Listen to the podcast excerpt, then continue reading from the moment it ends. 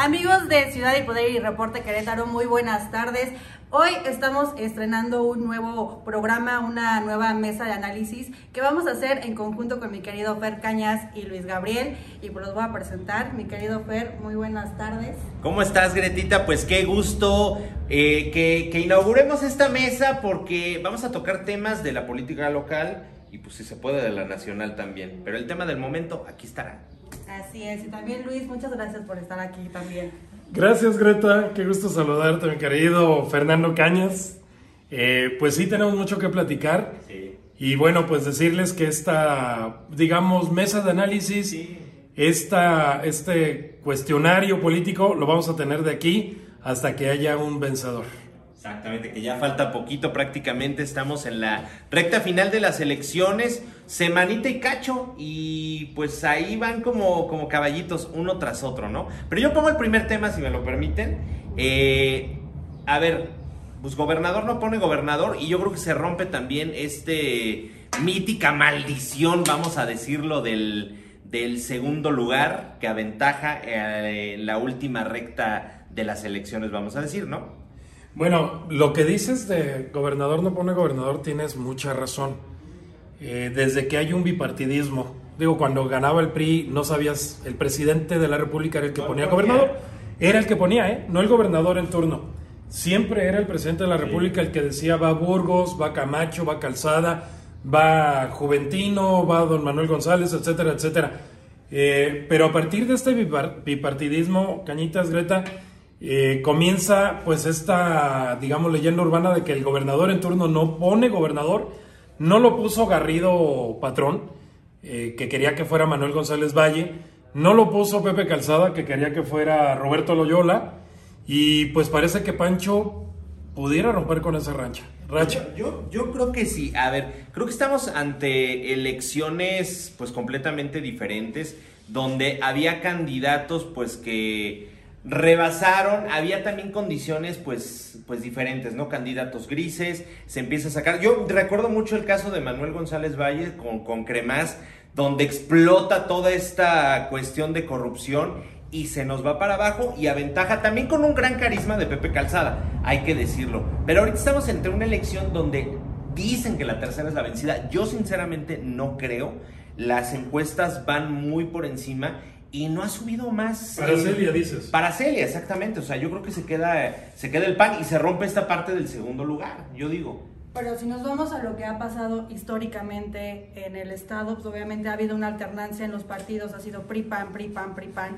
Sí puede ser que el gobernador no ponga gobernador, pero en este caso creo que puede ser la excepción, no porque el actual gobernador vaya a poner al actual gobernador, sino porque las encuestas Sí. marcan que va a ganar el actual partido que gobierna en el Estado. Sin embargo, creo que, que ha habido también una modificación en las encuestas, bueno, ha habido cambios en las encuestas que durante las campañas están hasta arriba, partido, tal partido, y a la mera hora de la votación, pues, gana el que está en segundo lugar. Yo siempre he dicho, las encuestas no son votos. Yo también era lo que te iba a decir. Yo no creo en las encuestas. En Querétaro hay muy malas experiencias de las encuestas, ¿eh? Eh, lo hemos visto. Manuel González Valle sería gobernador. Sí, Roberto Loyola Vera sería gobernador. Eh, Fernando Ortiz Arana hubiera sido gobernador si las encuestas hubieran decidido. No creo en las encuestas, pero sí creo, y, y no sé si a ustedes les pasa que están metidos en tema político, en el radar esto que se oye afuera, que se ve afuera, donde la gente, no sé, por ejemplo, cuando las encuestas decían Manuel González Valle va a ser gobernador, tú salías a la calle y el taxista te decía, no, va a ser Pepe Calzada, o, o- o tus vecinos o tus amigos. Hoy yo creo más en ese pulso y ese pulso dice que Mauricio Curi va a ser el próximo gobernador de Querétaro. Y yo era uno de los escépticos, ¿eh? Recuerdan Sí. ustedes, al principio de la campaña yo, yo dije, puta, se ve súper facilito que, que Mauricio vaya de frente. Pero al ver los errores, los tropiezos, la guerra interna de Morena y lo que está diciendo afuera la gente, creo que en Querétaro han dicho no a Morena. Y quiero decirles que es cortesía del presidente de la República, no de Celia Maya, ¿eh? Sí, pero, incluso déjame te digo algo, las encuestas incluso eh, a nivel nacional como esta intención incluso de, de, de- de voto o de preferencia electoral por, por ciertos partidos, pues va a la baja. O sea, en este último mes todos los partidos van para abajo van para abajo en, preferencia. ¿Cómo van las encuestas, Cañas? ¿Qué dice? aquí en Querétaro por lo menos va 55% que da parametría eh, a Mauricio Curi y, bueno, pues la alianza que tiene con Querétaro Independiente, que pues con 1%, y eh, Celia Maya con 23%. La que no levanta, Abigail, se mantiene en 11, eh, pero pues ahí van los demás, pues bueno. pero es exagerada, ¿no? O sea, 50 y qué para Mauricio. 55. Yo no creo que sea tan grande la brecha. Yo digo, yo no hice la encuesta. Lo que me dicta mi, mi corazón y lo que me dicta mi radar, creo que Mauricio va 10 puntos arriba, pero nada más. Y son suficientes para ganar. Son suficientes, son suficientes. Y bueno, pues. Eh, no sé, ¿Cuarto lugar? Raquel tiene cuarto lugar híjoles, están bien bajos todos. O sea, de verdad que. House of Cañas, yo creo que. Cañas, yo creo que vamos más arriba. Katia, Katia iría, bueno, tercer lugar, Abigail, cuarto. Katia se cuela, ¿eh? ¿Con cuánto dice? Con 3% Katia se cuela. Lo difícil también, ¿eh? Que sea. Está, el 3% no. ha habido una constante en todas las encuestas que han salido eh, recientemente. Obviamente, todas les dan la ventaja a Mauricio Curi eh, hay una, creo que, que, estaba viendo, bueno, que estábamos analizando hace rato, que la mayoría ponen a Abigail Arredondo en tercer lugar, pero hay, una donde ponen a Juan, a Juan Carlos Martínez en el tercer lugar, y se va Abigail al cuarto lugar. Al cuarto lugar. Esas seis están discutido, discutidas, unos arriba, otros abajo, pero lo cierto es que en todas las encuestas Mauricio Curi se ha mantenido a la cabeza, que eso también es importante hacerlo destacar, que es cierto eso, o sea, la encuesta final, la encuesta que cuenta es la del voto. O sea, esa va a ser la, la, que nos va a dar, obviamente, a un, a un ganador, pero pues se ha mantenido, ¿no? Se ha mantenido en ese aspecto, constante, el caballito. Oye, a mí me, me, da mucha pena y quiero decirlo de corazón. Yo aprecio mucho a Abigail, aprecio mucho su trabajo, vamos, ¿no? Es una mujer que lleva presente en la política queretana 15 años desde que comenzó a trabajar en el ayuntamiento como asistente de un regidor que hoy busca la presidencia municipal, pero por el verde ecologista, me refiero a Jaime García. Y decía que me da mucha pena porque es la primera, primera vez que el PRI lanza en Querétaro una candidata mujer al gobierno del Estado, pero también va a ser la primera vez que el PRI quede en tercer lugar en una votación a gobernador. Eh, como está dibujando esta, este escenario de primer lugar Mauricio, segundo Celia, tercero sería para, para Abigail, si es que no hay otro que, se le pueda colar por ahí, pero me da mucha pena que la primera vez que una mujer sea eh, es la candidata a gobernadora y además está haciendo una campaña valiente, como ella lo dice. A mí, la verdad, sí, me, gustaría que hubiera pues este, prendido más a, a la gente. Lo que vemos es una, lo voy a decir con todas sus letras, es como el naufragio de, un barco donde lo primero que oyes son las, las ratas. Las ratas se bajaron del barco del PRI, se fueron a Morena, se fueron con el PAN. Hoy los ves tú. dos lados. Como, ¿qué, qué, podemos poner? ¿Qué calificativo le podemos poner a la gente que va pidiendo el voto por el PAN o el voto por Morena, que hace tres años trabajaron con el PRI, que hace seis años trabajaron con el PRI, que fueron funcionarios priistas, que comieron?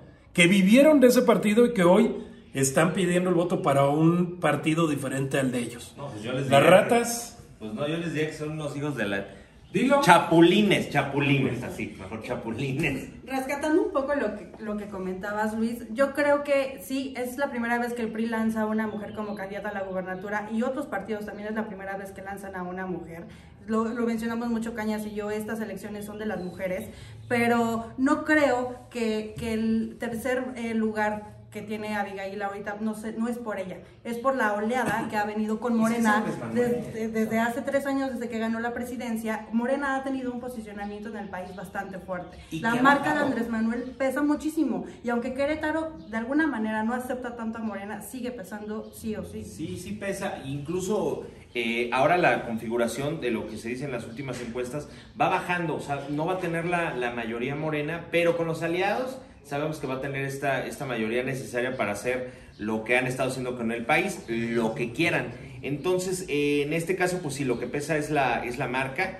La marca rompe con este bipartidismo, pero que va a la baja. Si ha afectado sí ha afectado eh, el caso de la línea 12 del metro, el, los asuntos que hay casi 900 días sin medicamentos para niños con cáncer, sí ha afectado, pero no lo suficiente para poder estar más abajo. Pero pesa y eso es lo que tiene al PRI contra las cuerdas. Exacto, sobre todo aquí en el estado. Bueno, ¿qué les parece si ya platicamos un poco de estas encuestas a la, a la gubernatura? Vámonos ahora con la presidencia municipal de Querétaro. Luis, ¿qué nos tienes? Pues fíjate que estoy, estoy leyendo también esta encuesta de parametría, eh, una encuesta que se publicó hace una semana, semana y media, donde pues más o menos da el mismo resultado, pero no, no creo que sea tan, eh, tan parecido al, al, de, al de Curi. Acá le dan el primer lugar a Luis Nava, eh, con 51 puntos, 30 puntos arriba 30 puntos arriba de Maximiliano, 31 puntos arriba de Maximiliano. no, no, no. ¿eh? Y en tercer lugar, María Alemán con 16%. En cuarto lugar, déjate digo, en cuarto lugar aparece Tere Calzada, no. Este, Tere Calzada en, en cuarto lugar. Y bueno, pues yo creo que también lo que habíamos platicado, esta encuesta también no creo que sea tan real. Yo sí creo que Luis va arriba. Yo sí creo que Luis va arriba, pero yo creo que está más cerrada. Eso también me lo dicta el corazón. Y lo que te oyes allá, allá afuera. Y va más o menos equilibrado porque acuérdense, está compitiendo el pan contra el pan. Es que es como la lucha grecorromana, ¿no? De uno trae el uniforme rojo, el otro azul. Haz de cuenta es lo mismo. O sea, prácticamente es, una lucha de, hermanos, ¿no? Es una lucha, lucha de hermanos. Bien jugado, bien jugado por Morena que aparte Morena como instituto político se avienta eh, pues a todos los morenistas locales con esta decisión. Sin embargo, creo que lo jugaron muy bien desde lo nacional. Desde nacional eh, juegan esta eh, pieza, vamos a decirlo.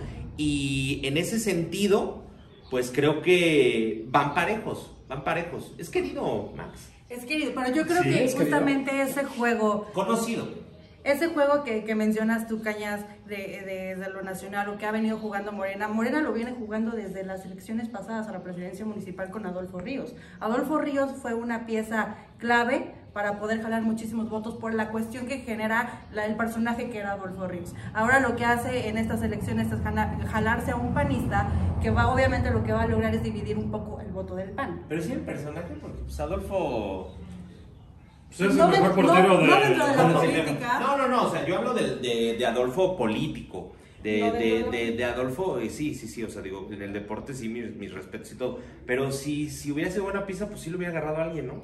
bueno, la agarra el pan, pero... Fue buena pieza, por tan, tan así que fueron los resultados que se dieron. pero no se por la marca más. O sea, ahí la marca arrasó prácticamente con, con, todo. Y estaba en la boleta Andrés Manuel, que eso también jugó un papel muy importante. Hoy las elecciones, Greta, no traen a Andrés Manuel en la boleta, lo traen metiendo la mano así como David Monreal en Zacatecas, eh, pero, pero no está en la boleta y eso afecta.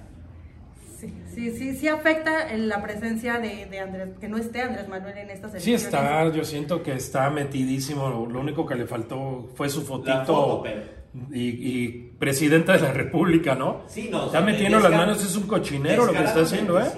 O sea, en, en tiempo del PRI esto hubiera significado una revuelta popular, ¿eh? Una revuelta popular porque está violando la ley el presidente, pero de manera evidente. Alguien decía, oye, ¿quieres meter a Andrés Manuel a la cárcel en el 24?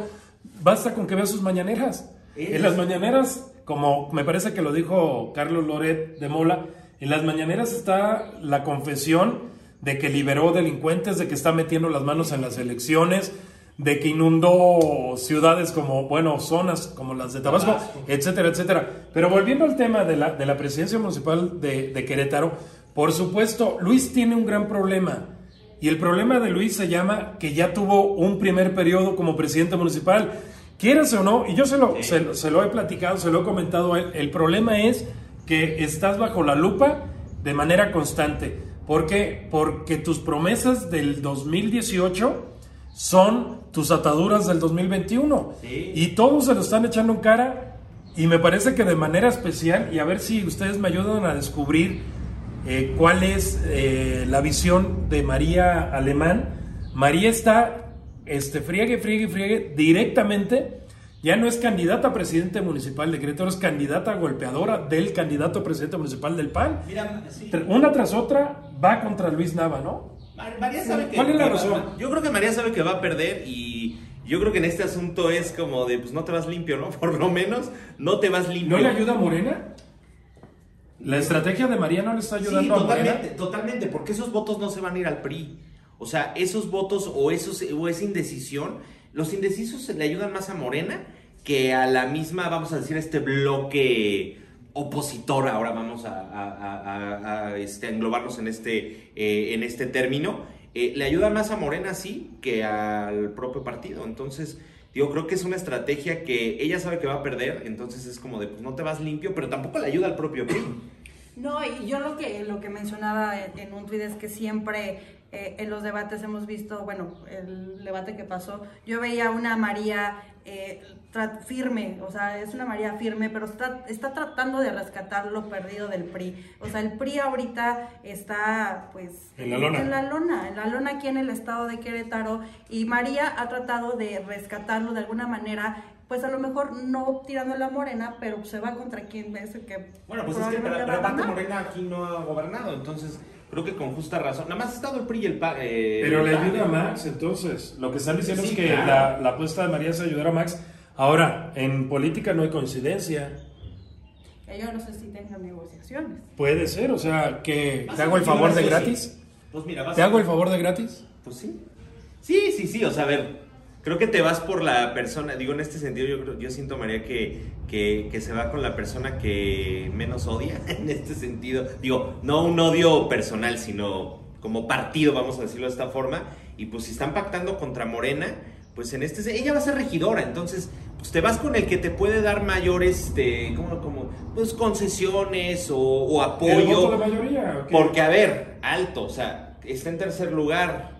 ¿Quién te dice que no en este, en este pacto es, ahora sí te toca eh, en la siguiente? Yo te apoyo. Tú me apoyas en esta, yo te apoyo a la que sigue. Nah, pero eso es- se me hace muy de House of Cañas, ¿no? Ah, es que yo pienso bien mal.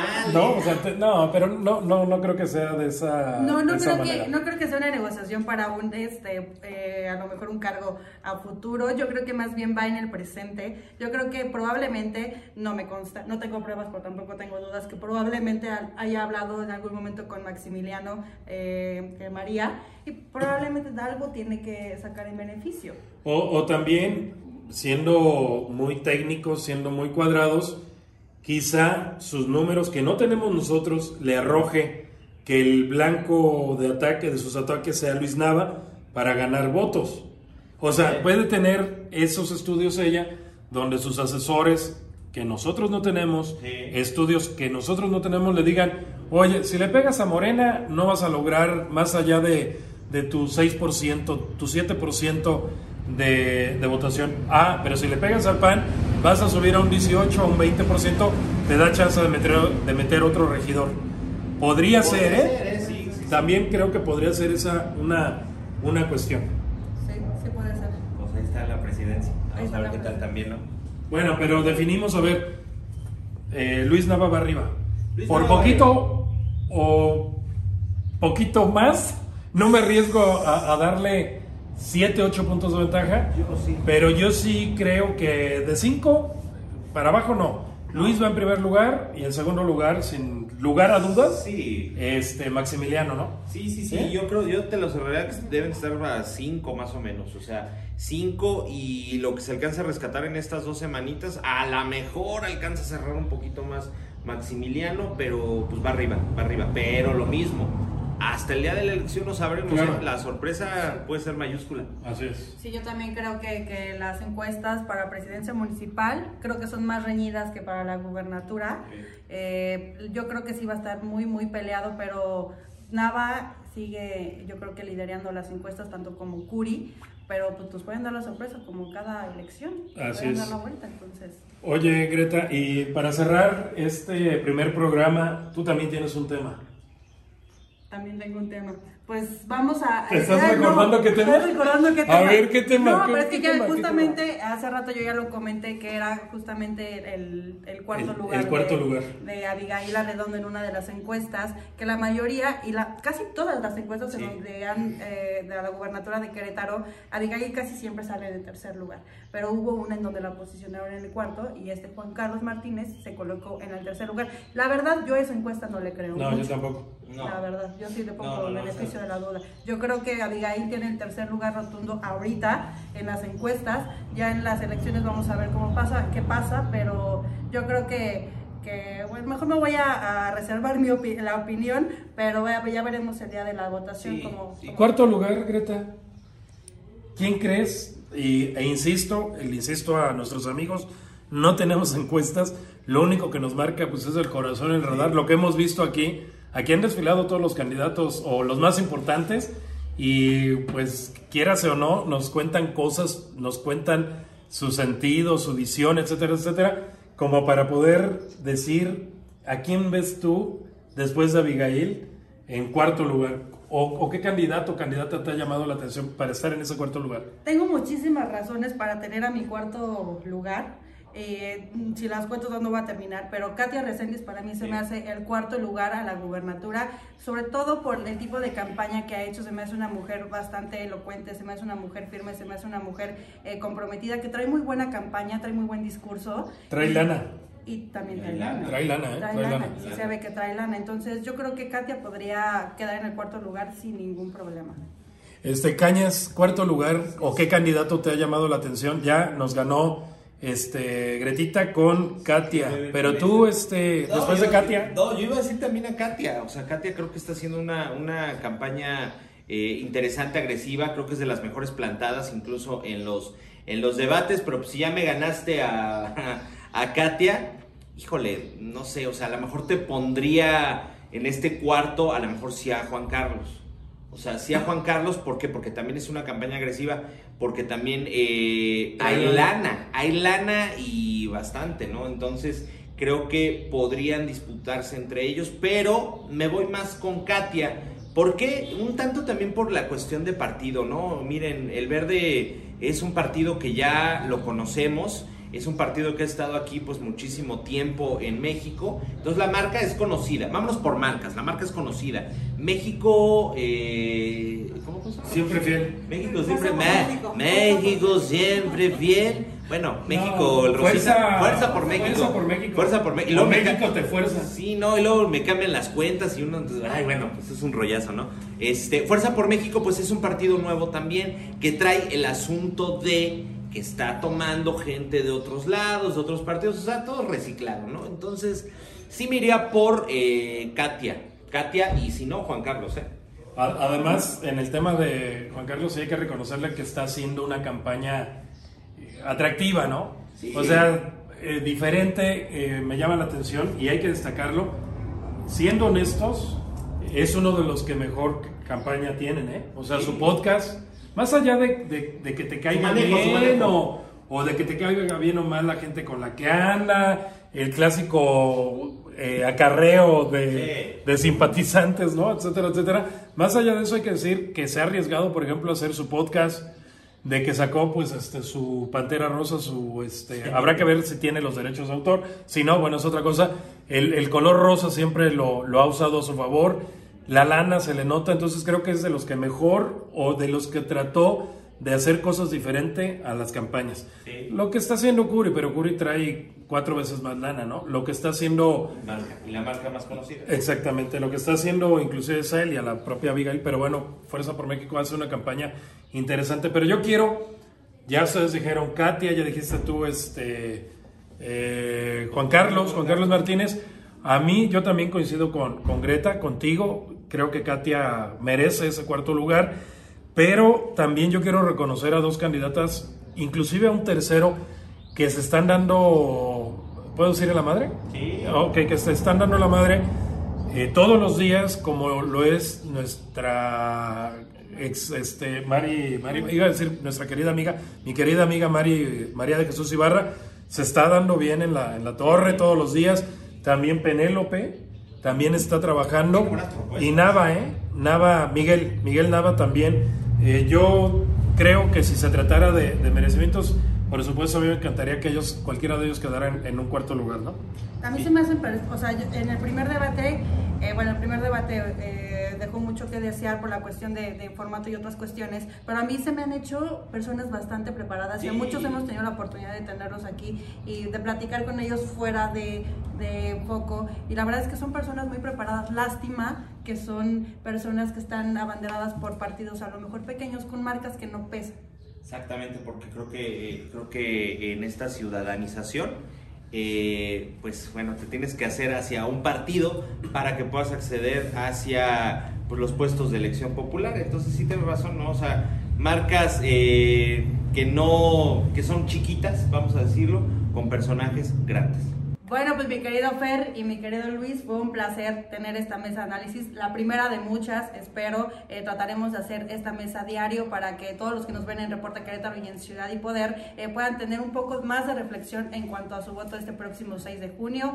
Y pues bueno, pues muchísimas gracias por habernos visto y los que llegaron hasta este punto. Muchas gracias, nos vemos la próxima. Gracias Fer, gracias eh, Gretita.